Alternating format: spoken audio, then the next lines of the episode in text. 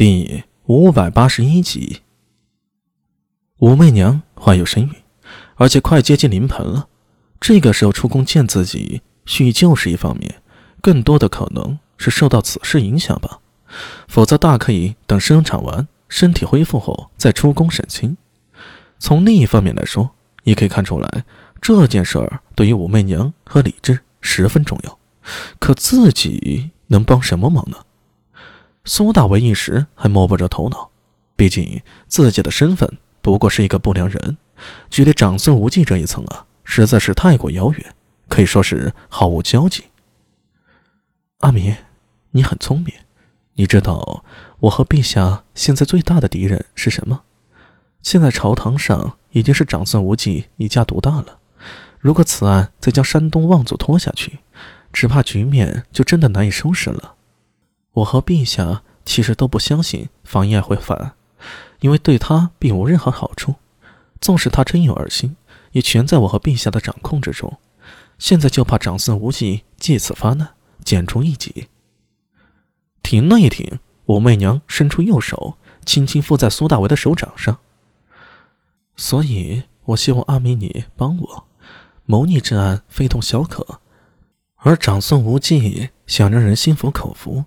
必然会预留充足的时间去搜集证据，或者炮制证据，而且他必然会扩大范围，将此案做大。想要完成这一切，就离不开大理寺和刑部，而大理寺搜罗证据，又岂能少得了不良人呢？他的手掌附在苏大为的手背上，稍稍握紧。所以此事唯有你才能帮我。苏大伟一个机灵，豁然站起。看着武媚娘张了张嘴，想说什么，又觉得头脑一片空白，做梦也想不到这种大案子也有自己参与的份儿。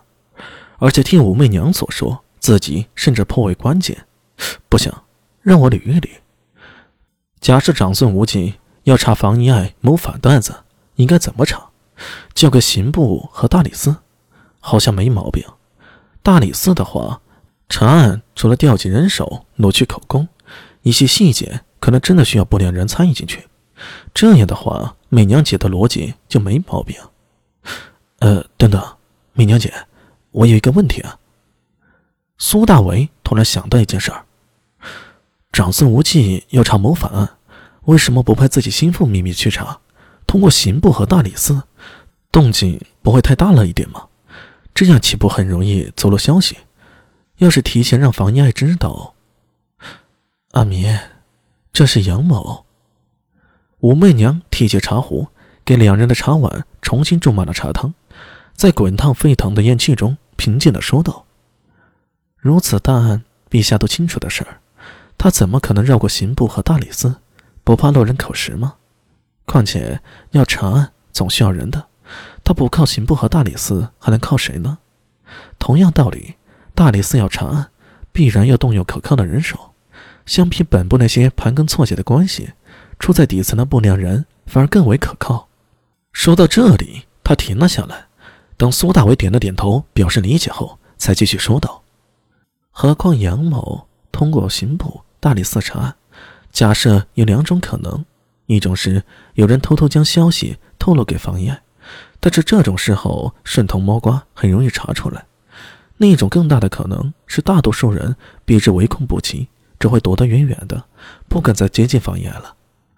苏大为张了张嘴巴，心里不得不承认啊，武媚娘说的有道理。就像是自己听说房爷设计谋反之事，那金宝神枕他都不想碰，万一把自己牵扯进去啊，就说不清楚了。都是有家有业的人，谁会不顾自己的身家性命呢？如果真的是这样，事后难逃被清算的。第二点。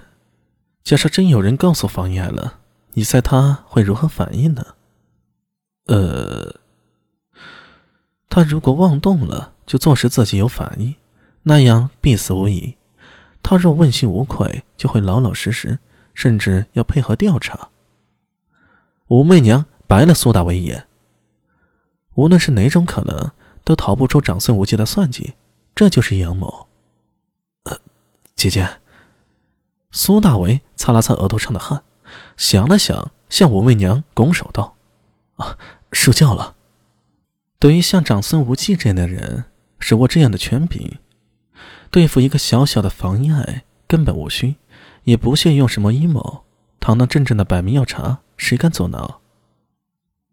武媚娘轻轻向茶碗里吹了吹，就连陛下都无法干涉这个案子呢。那那万一万一大理寺查证据时，并不需要不良人呢？没有万一的，阿弥。武媚娘眼里闪烁着深邃。此事是杨某，但我料定长孙无忌还会支漏证据。将一切他想除掉的人都囊括进去，这证据嘛，如何让大理寺和刑部知道？假如你是长孙无忌，你觉得该如何天衣无缝的将证据传上去呢？记不清是第几次了，苏大为吞咽下了一颗唾沫。呃，不良人。是啊，大唐整个刑狱体系里最底层的不良人，反是最容易办到的。武媚娘饮了口茶，风起于平末，以长孙无忌的老谋深算，自然会用最省力的办法了。姐姐，我该怎么做呀？苏大伟感觉背心被汗湿透了，在跟武媚娘一番谈话下来，一个看不见的敌人长孙无忌，仿佛立于空中，阳谋阴谋信手拈来。但是更奇的是，这些都被武媚娘参透了。三言两语便直指核心。